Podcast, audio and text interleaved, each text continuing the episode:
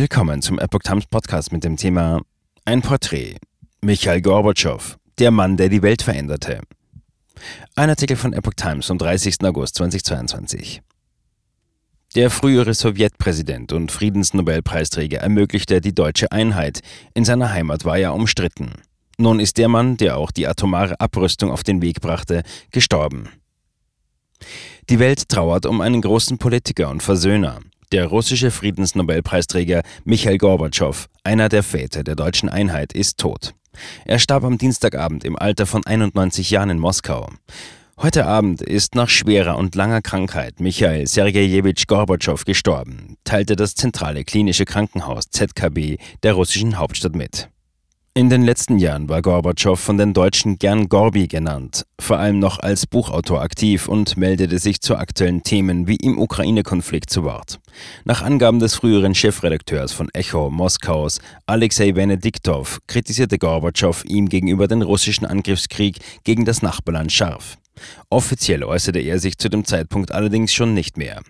In den Jahren zuvor hatte Gorbatschow aber auch beklagt, dass es nach der maßgeblich von Moskau unterstützten deutschen Einheit heute wieder Feindbilder wie zu Zeiten des Kalten Krieges gebe.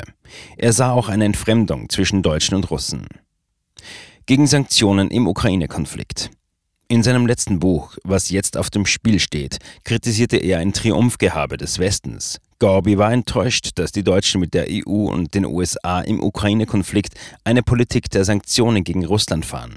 Das erklärte Ziel ist es, Russland zu bestrafen. Die Strafmaßnahmen für die russische Annexion der ukrainischen Schwarzmeerhalbinsel Krim von 2014 wollte er ebenso wenig einfach hinnehmen wie der Kreml. Denn die Sanktionen haben nur eine einzige Wirkung, die gegenseitige Entfremdung nimmt zu. Bei aller Schaffenskraft in den letzten Jahren mit vielen Interviews musste Gorbatschow schwere gesundheitliche Probleme einräumen. Immer wieder kam er ins Krankenhaus. Seine letzte Ruhe finden soll Gorbi auf dem Neue Jungfrauenfriedhof in Moskau für prominente Russen neben seiner Frau Reissa. Ihren frühen Tod bezeichnete er stets als schweren persönlichen Schlag. Reissa starb 1999 in einer Klinik in Münster an Krebs. Seinen Platz in der Geschichte hatte sich Gorbatschow schon Ende der 1980er Jahre gesichert. Mit seiner Politik von Glasnost, Offenheit und Perestroika, Umgestaltung, schaffte er die Voraussetzung für das Ende des Kalten Krieges zwischen Ost und West und auch für den Fall der Berliner Mauer 1989.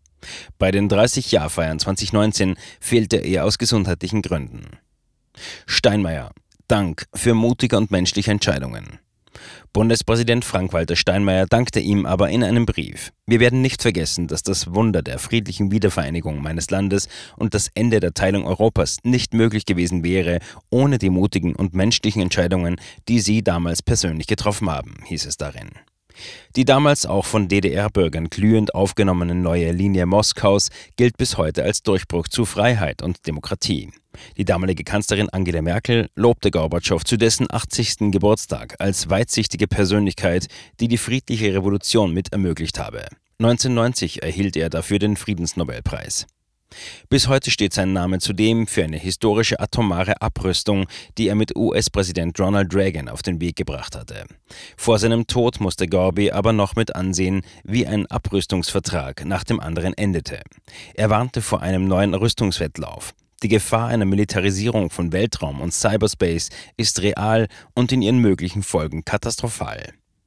Einst wollte der damalige Kreml-Chef mit seinen Reformen noch den Kommunismus modernisieren, am Ende leitete er selbst den Zerfall der Supermacht Sowjetunion ein, das Aus des kommunistischen Machtimperiums. Viele seiner Mitbürger nahmen ihm das übel. In ihren Augen war Gorbatschow ein führungsschwacher Politiker ohne Machtinstinkt, der Totengräber der Sowjetunion. Er habe das Land mit politischen Fehlern in Chaos, Hunger und Armut gestürzt, hieß es. In einer Bilanz meinte der frühere Staats- und Parteichef einmal, die sowjetische Gesellschaft sei unreif gewesen für massive Reformen. Doch musste Gorbatschow selbst mit Herausforderungen kämpfen, denen er nicht gewachsen war. Zu seinen schwersten Momenten gehörte die Explosion eines Reaktors im Atomkraftwerk von Tschernobyl 1986. Sie führte nicht nur zur größten Atomkatastrophe in der zivilen Nutzung der Nuklearenergie mit tödlichen Folgen radioaktiver Verstrahlung. Der Supergau steht auch als Symbol für den Anfang vom Ende der Sowjetunion. Idealist bis zum Schluss. Trotz oft breiter Ablehnung in der Heimat blieb Gorbatschow seinen Idealen treu. Wiederholt prangerte er die heutige Kreml-Partei Geeintes Russland als schlechte Kopie der Kommunistischen Partei der Sowjetunion an.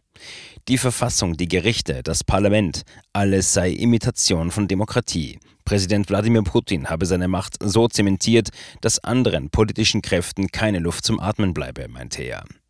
Vor dem Hintergrund der Ukraine-Krise kritisierte Gorbatschow nicht zuletzt den Westen scharf. Dieser Konflikt habe eine globale Unordnung mit internationaler Kriegsgefahr geschaffen und Russland sei nach dem Zusammenbruch der Sowjetunion nicht als Partner behandelt worden. Die USA bezeichnete er sogar als Seuche der Welt. Als einen Verrat des Westens an den Zugeständnissen an Moskau bei der deutschen Wiedervereinigung empfand er stets die Osterweiterung der NATO.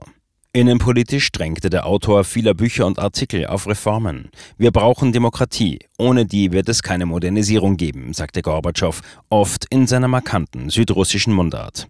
Für ein solches Russland setzt sich die von ihm gegründete Stiftung in Moskau ein, die etwa ein Museum zur Wendezeit im Ostblock beherbergt. Auch die von ihm mit herausgegebene Kreml-kritische Zeitung Novaya Gazeta kämpft in einem zunehmend repressiven Klima in Russland um die Freiheit des Wortes. Politologin würdigt unschätzbare historische Leistung.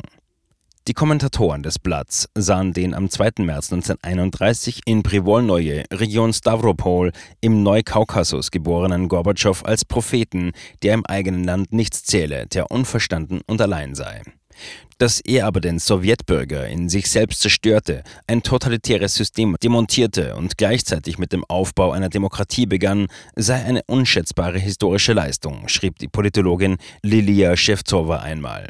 Bis Gorbatschow am 11. März 1985 zum Generalsekretär der Kommunistischen Partei der Sowjetunion KPDSU gewählt wurde, hatten sich Kreml-Herrscher meist bis zum Tod an die Macht geklammert. Er und seine Frau Reisa gaben der Politik der kommunistischen Apparatschicks erstmals überhaupt auch ein menschliches Gesicht. Ohne Blutvergießen ließ er als Führer des größten Landes der Erde nicht zuletzt die in ein Bündnis mit der UdSSR gezwungenen Ostblockländer Polen, Ungarn, die Tschechoslowakei sowie andere los. Als die Sowjetunion mit den 15 Mitgliedstaaten zerfiel und viele Völker ihre Unabhängigkeit erlangten, war das 1991 nach einem Putschversuch in Moskau und der Machtergreifung von Boris Jelzin schließlich auch sein Ende. Gorbatschow hatte kein Glück mit uns.